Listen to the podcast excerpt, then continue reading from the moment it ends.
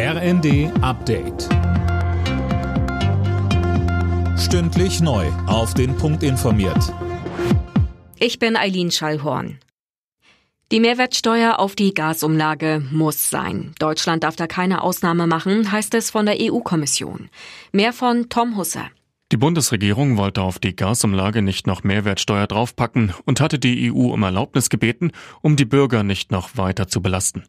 Mit der Gasumlage muss ein Durchschnittshaushalt ab Oktober etwa 500 Euro zusätzlich zahlen und das neben den ohnehin schon hohen Energiepreisen.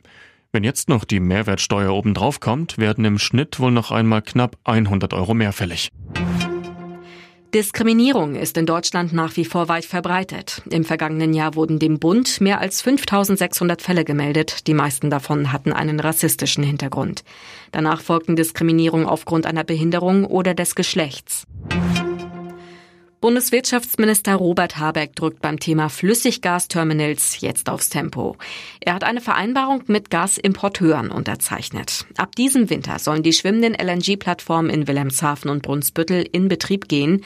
Die Gasunternehmen haben jetzt zugesichert, dass die Terminals bis März 2024 unter Volllast laufen werden. Einer der erfolgreichsten deutschen Regisseure, Wolfgang Petersen, ist gestorben. Bereits am vergangenen Freitag erlag der 81-Jährige in seiner Wahlheimat Kalifornien einem Krebsleiden. Mehr von Manuel Anhut. Geboren im ostfriesischen Emden machte sich Petersen zunächst mit Fernsehproduktionen einen Namen. 1981 gelang ihm mit dem Kinohit Das Boot auch international der große Durchbruch.